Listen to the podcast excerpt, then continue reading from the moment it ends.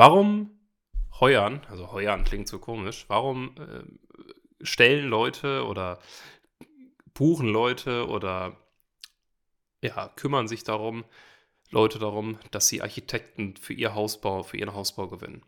Das ist die Frage, mit der wir uns heute so ein bisschen wollen, beschäftigen wollen. Und ein Grund ist natürlich, hey, irgendjemand hat die Expertise, irgendjemand muss es machen, aber was steckt da wirklich hinter? Weil man könnte sich ja zum Beispiel bei ja, Wohnungsbau könnte man sich ja auch ein Haus von der Stange kaufen.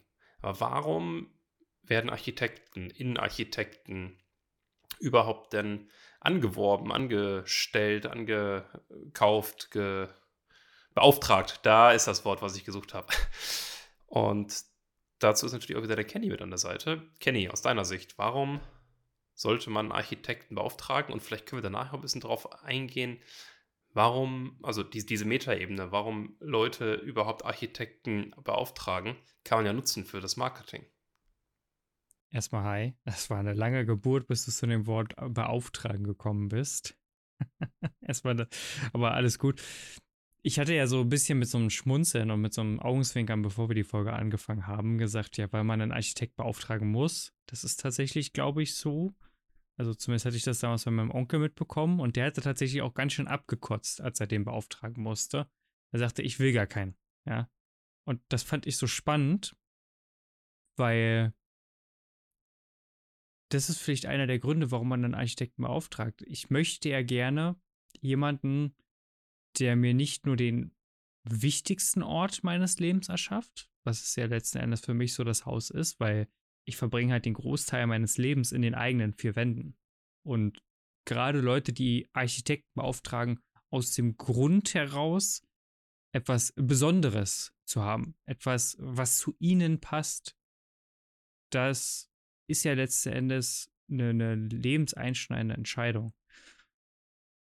Und ich glaube, Leute beauftragen Architekten nicht, um sich damit Prestige zu erkaufen im Sinne von, ich habe dieses Architektenhaus von diesem Architekten. Kommt auf die Zielgruppe an.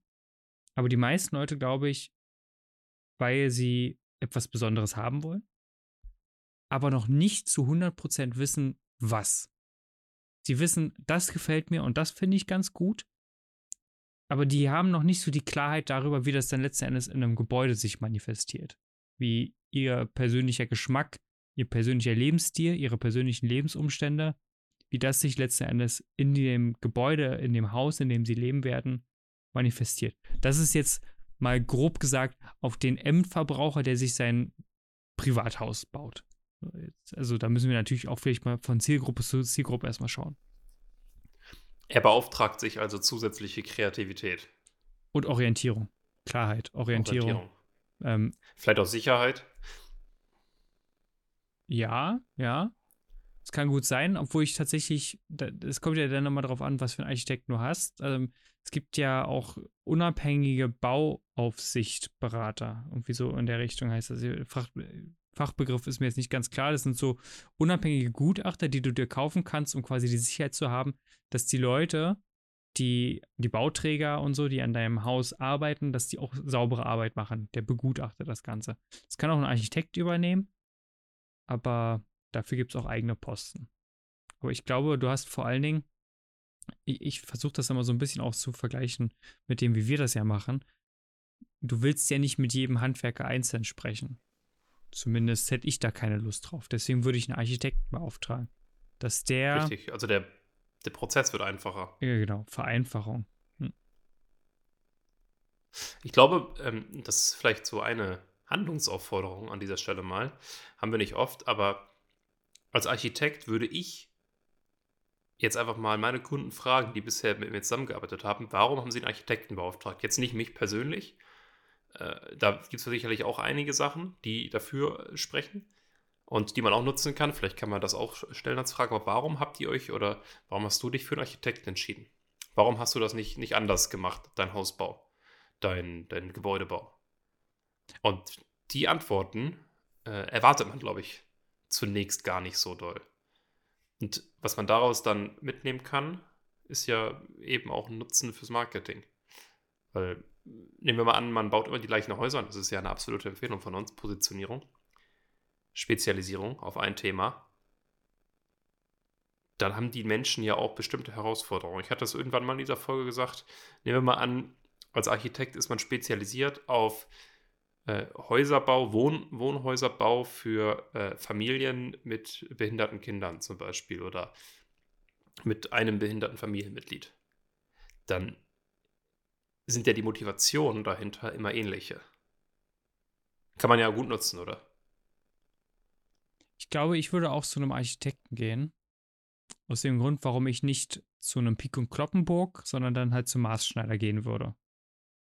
Also Pik und Kloppenburg, da kriege ich einen guten Anzug von der Stange. Der kostet jetzt nicht wenig, der kostet jetzt aber auch nicht exorbitant viel. Aber wenn ich halt dahin gehe, dann bekomme ich halt das, was jeder hat. Von der Stange. Klassik.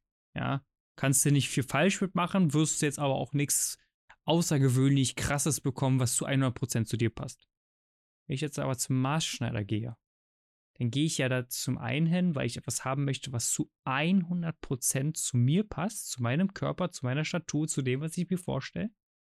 Bin da auch bereit für viel, viel mehr hinzulegen als in einem Pik und Kloppenburg. Und, und jetzt kommt es, das glaube ich ist etwas, was man, was viele unterschätzen. Ich gehe da auch hin, weil ich zahle ja viel, viel mehr Geld, um einfach ein besonderes Erlebnis zu haben.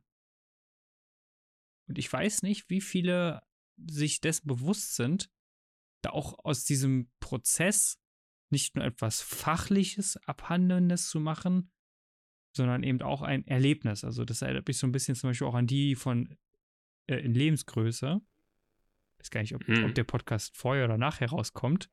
Aber also dieser hier wird vorher rauskommen. Wenn der vorher rauskommt, oh, dann, dann vielleicht hier der Teaser und äh, die Aufforderung, den Podcast zu abonnieren, weil wir zwei sehr, sehr spannende Interviewpartner hier äh, im Podcast hatten von Lebensgröße, die bei der Höhle der Löwen gewesen sind.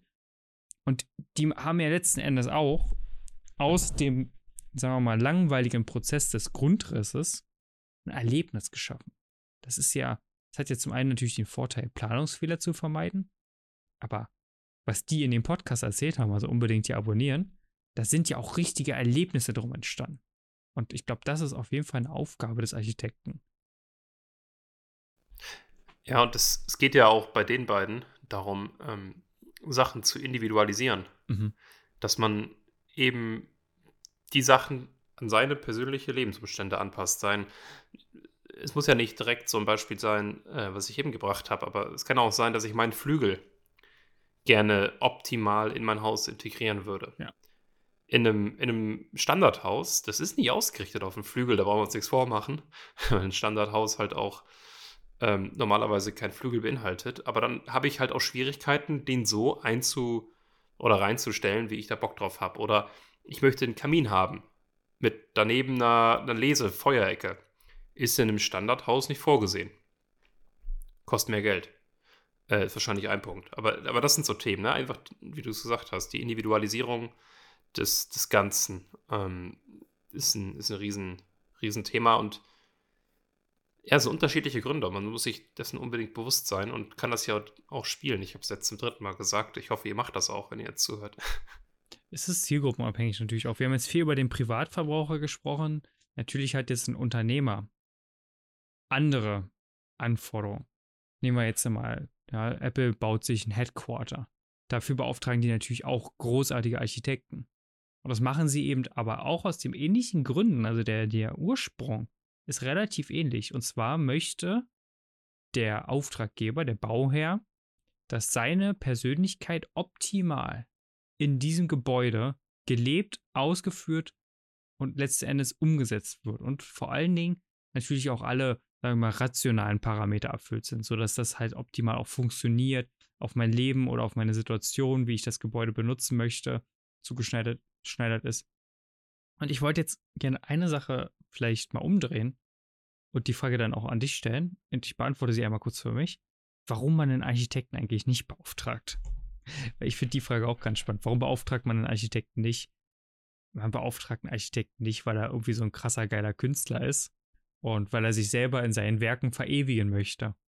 Ich weiß, das wird dir nicht vielen gefallen, aber dazu machen wir nochmal eine separate Folge, das ist auch geplant, aber du bist letzten Endes als Architekt, das halte ich jetzt fest, also falls du jetzt gerade stehst und das hörst, setz dich hin, ja, nimm dir einen kurzen Moment, weil das, das wird jetzt gleich hart.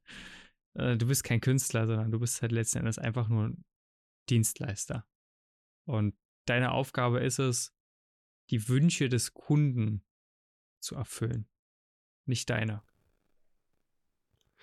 Das klingt jetzt erstmal hart, auch wir sind Dienstleister und wir erfüllen Kundenwünsche. Deswegen würde ich das nur da mal äh, dir, dir wegnehmen beim äh, nur Dienstleister. Ich, ich, wollte das ganz polemisch mit nur halt machen, pardon. Äh, ja, habe ich, hab, hab ich mir gedacht. Ähm, du bist Dienstleister und ich das finde das, wenn man die, die, das verstanden hat, dann kann man da auch wahnsinnig viel mitnehmen. Ähm, ich glaube, viele Architekten haben das verstanden, aber es gibt durchaus dieses mh, dieses Thema, ja, ich weiß es ja besser jetzt als mein Kunde. Mhm. Und das, das finde ich, find ich schwierig. Wenn, wenn ich da so eine Nische haben will, dann, also ist natürlich schön, wenn man dann sagt, okay, oh, ich will es nicht machen, weil A, B und C, ich habe es schon mal gemacht, das ist schief gegangen. Wenn der Kunde das dann trotzdem noch haben will, dann gibt es zwei Möglichkeiten, die du auch für dich entscheiden kannst. Entweder du sagst, Herr Kunde, machen wir so, oder du sagst, Herr Kunde, dann bin ich der falsche Architekt für Sie. Ist ja, ist ja auch möglich. Also nehmen wir mal an, wenn wir das auf uns ummünzen, wir geben dem Kunden eine Empfehlung und wirklich ausführlich und sagen, hey, mach das nicht. Und es ist jetzt nicht sowas wie in so eine Kleinigkeit, sondern schon was Größeres. Ähm, dann würden wir sagen, ja, dann sind wir vielleicht an dieser Stelle die falschen Partner für dich, weil so funktioniert es aus unserer Sicht nicht. Und das ist ja auch völlig in Ordnung. Und da muss man auch keine Angst vor haben. Mhm das, äh, jetzt muss ich doch in das Thema rein. Eigentlich wollten wir dazu eine extra Folge machen, aber wenn wir jetzt schon dabei sind und ich lasse mich jetzt einfach mal treiben.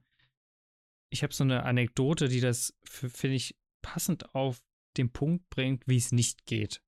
Und warum die auch keinen Architekten beauftragt haben. Das ist eine Bekannte von meiner Frau und die bauen gerade ein Haus. Und die hatten tatsächlich bei einem Bekannten Architekten. Also nicht bekannt im Sinne von prominent, sondern die kannten den. Die sind bekannt. Den hatten die beauftragt, um ihr Haus zu bauen. Und die fangen jetzt gerade wieder bei Null an mit einem neuen Architekten, weil der Architekt meinte, sich doch selber eher verwirklichen zu wollen in diesem Gebäude und das ist doch sein Stil und so macht er das eben und es ist sein künstlerischer Anspruch, das so zu machen und ich habe das nur gehört, ich war schockiert und dachte mir, warte mal, warte mal, warte mal, du bist ja kein Leonardo da Vinci. Der war übrigens auch Architekt äh, zum Teil gewesen. Ähm, aber du bist kein Leonardo da Vinci, der jetzt äh, hier irgendwie sich selbst verwirklicht in seinen Gemälden. Und lustigerweise, jetzt, wenn ich gerade darüber rede, selbst Leonardo da Vinci hat sich nicht zu 100% selbst verwirklicht, sondern war auch Dienstleister und hat sich seinen Auftraggebern angepasst und sich nicht zu 100% selbst darin verwirklicht. Und ich glaube, dass das zum einen wichtig ist zu verstehen, weil es das eigene Leben leichter macht, das einfach auch hinzunehmen und vor allen Dingen aber auch die Kreativität wieder ankurbelt.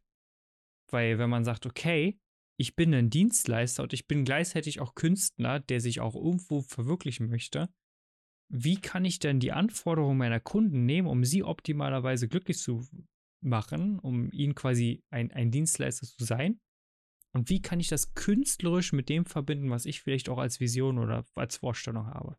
Ich glaube, das ist eine, eine coole Idee. Ja, und wie gesagt, wie du gesagt hast, den Kundennutzen natürlich in den Vordergrund stellen und dem Kunden es auch so einfach wie möglich zu machen. Und man kann ja auch, äh, wenn man Sachen umsetzen möchte, kann man das ja auch gut verkaufen. Also wenn man das clever macht, kann man das ja machen. Es ist ja nicht so, dass man muss ja nicht immer Krieg führen, man kann ja auch äh, in Frieden zusammenarbeiten und trotzdem seine Vorstellungen in Einklang bringen mit dem, was der Kunde möchte. Man muss es ja nur, Buchempfehlung an der Stelle, wie man Freunde gewinnt, man muss es ja nur, in Anführungszeichen, gut verkaufen können.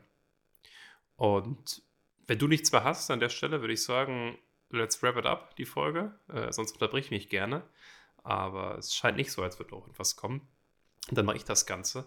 Kenny hat es schon gesagt, demnächst geht hier ein cooles Interview online. Und das Interview beschäftigt sich damit, wie man seinen Grundriss, während er noch geplant wird, so anpassen kann, dass man das Optimum, das Maximum dafür rausholt. Und wir haben mit den beiden Gründern von diesem Unternehmen gesprochen, Grundriss Lebensgröße.